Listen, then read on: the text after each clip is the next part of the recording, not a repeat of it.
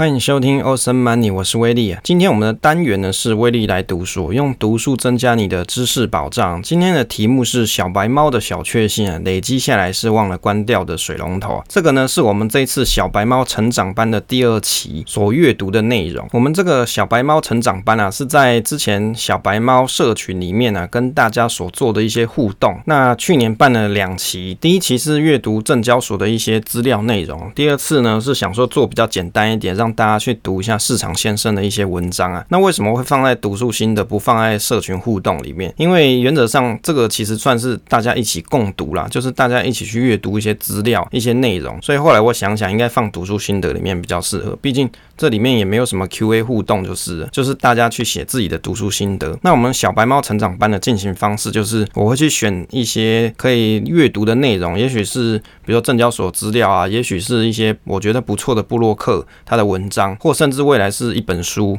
那大家会去一起阅读这些内容之后，你可以去写你的心得，然后去跟社群里面大家去分享。那有时候呢，你可能自己没有读到的部分，也许别人他有读到，他写的心得笔记可以值得你做参考。这个就是小白猫成长班的一个目的啊。其实大家出社会之后，你就会发现，其实做学习啊跟研究这些东西，没有人去给你一个时间点，你根本就不会自己去做。你可能下班的时候，顶多就是我打开电电视里面。看看电视，或者是我好吧，我想学习一下，听一下 Awesome Money 之类的，大概只能会做到这些啦。真的很难静下心来，好好的专心去阅读一些东西。这个呢，就是在社群里面给大家一起共读一篇内容啊，一一些内容学习的方式，就是共同学习的机制，大概是这样。那未来还会不会再办第三期呢？我会再评估一下时间啦，因为如果要办这个东西的话，我自己要把所有的东西看完，才有办法去回复大家的心得，所以我会斟酌一下时间，再看看要不要。再举办第三期的内容。那我们今天这个题目主要是我们小鹿他所写的一个内容。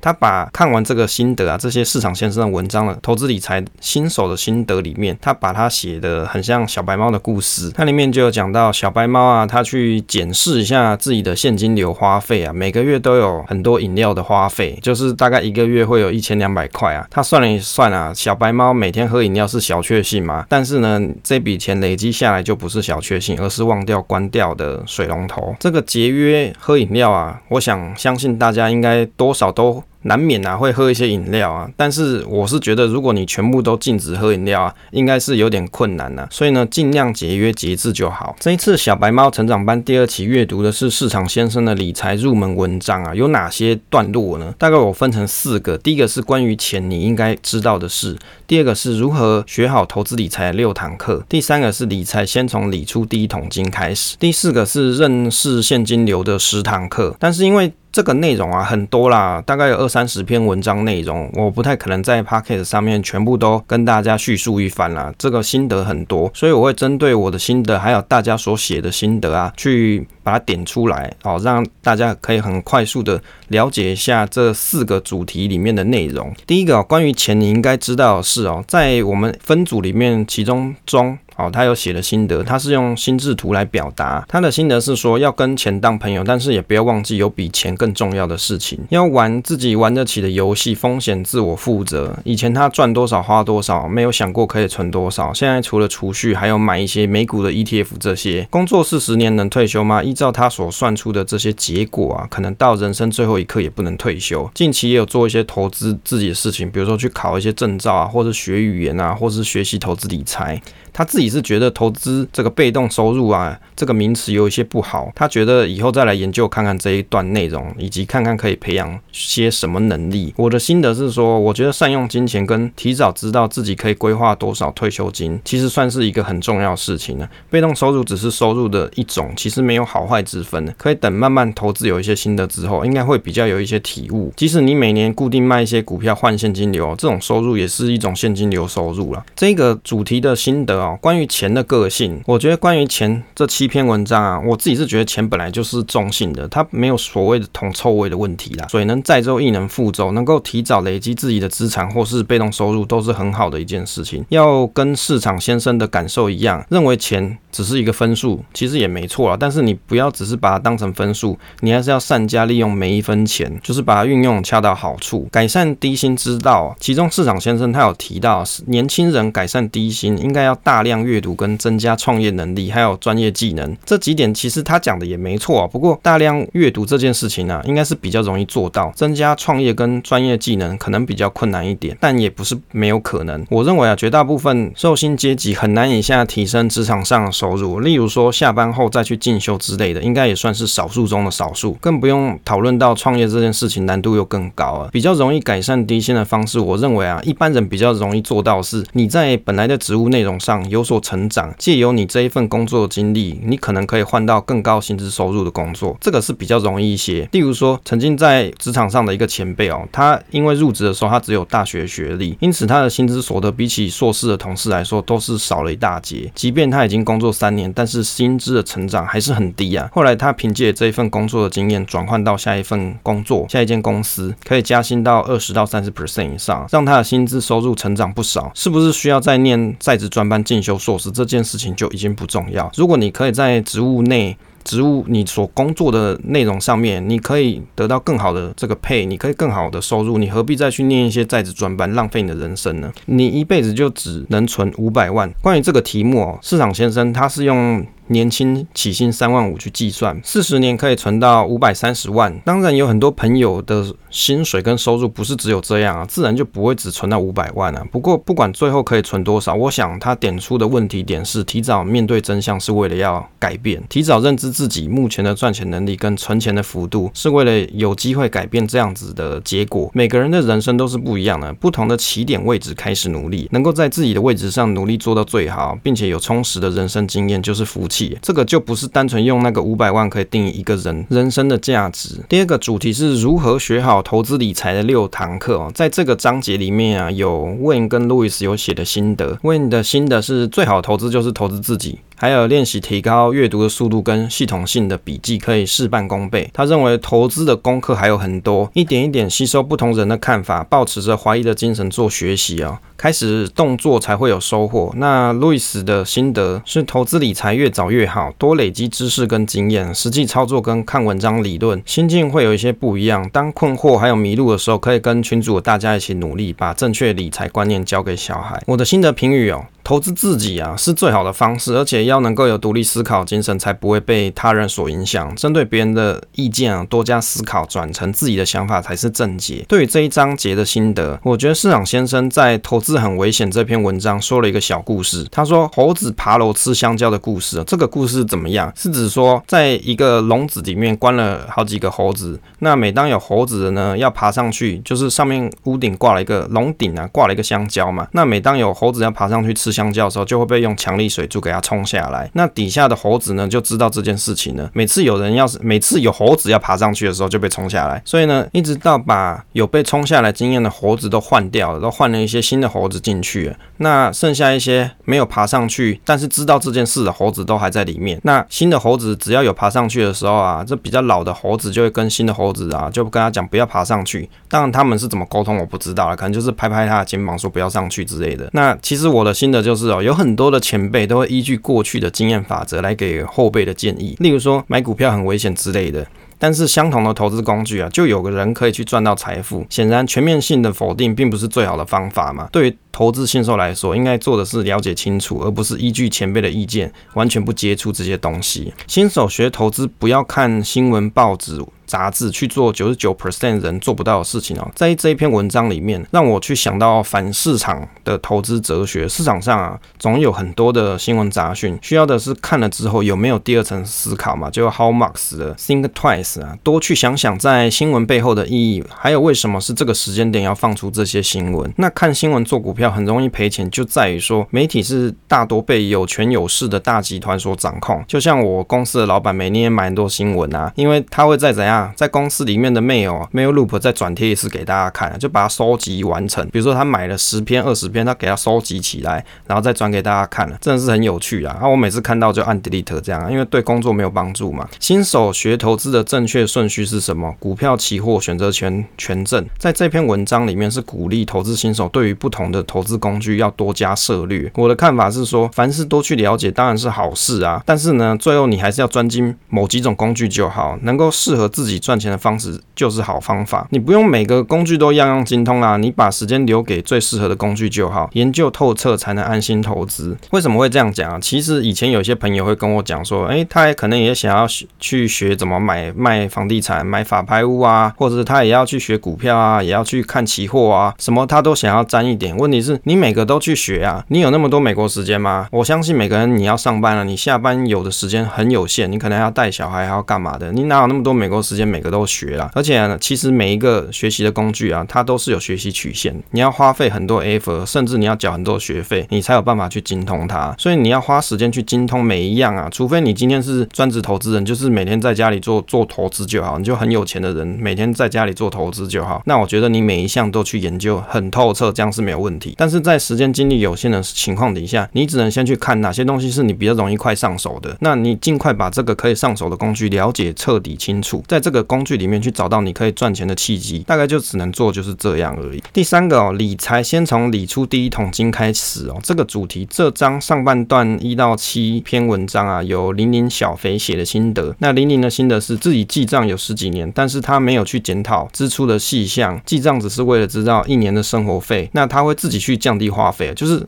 他知道什么时候不该花钱了。他想学习，不要因为买东西以价格取胜，应该要看后面的机会成本。意思就是，其实有些东东西哦，它是比较贵，没错，但是它真的很耐用。就是你花了比较贵的钱去买这个东西，比起你花了比较便宜的钱去买另外一个东西，但是那个东西用没有多久就坏了哦。他想要去学习一下，去看一下买东西的时候啊，要去看一下后面的机会成本，就是哪个东西它的性价比是比较高的。买股票的心得，他是认为说，不要只敢买比较低价的股，要看股票的价值有没有符合，才决定是不是要买进。小肥的心得是记账太琐碎就没办法继续下去。那记账目的是为了要去看出有哪些可以节约的地方。那花钱的时候要去判断自己是想要还是需要。他认为可以去设定一个比较小的存款目标，积少成多，比较容易达成目标。这一章的下半段八至十五篇文章有花花、Cindy 跟喵小白，还有台积电写心得。啊，补充一点啊，这些名字都是。大家在社群里面的化名啊，我也不知道真实名字是什么。花花的心得，他第一次知道投资要设目标这件事，之前。都只是天真的想说，不是赚越多越好吗？那他有使用我们威力财经角上班族复利计算表去计算，二十九岁的时候本金六十万开始投资，每个月持续投入一万块，这样算下来，六十五岁的时候每个月可以领股息六万元，直利率五趴去算，瞬间他觉得很有希望感。后来在选标的的时候，也多了这样子的一个评估方式去做评估了。他认为本金不大的时候拿来投资自己，增加现金流比较实在。通膨就跟人会变老一样，一定会发。生，所以不用过度担心。越有钱的人受通膨的影响越大，适度的配置一些抗通膨的资产，像是股票、黄金啊，避免大比例的现金在手上，就不用害怕。那 Cindy 的心得，因为阅读文章，从从通货膨胀这篇更了解到，以前对这四个字只是字面上了解，现在更清楚知道说，诶，要怎么去面对周遭环境啊，啊食衣住行中敏锐的感受到通膨何时到来，他觉得收获良多，还有去了解怎么做定存菜单。跟信用卡的一些回馈有一些了解。那喵小白的心得是，他认为选择有成长性的工作是第一要务，也会有更多的本金来进行投资。关于不要只是想靠钱滚钱的文章心得，对于自己的生活可以透过一些方式啊去做存钱跟工作，才有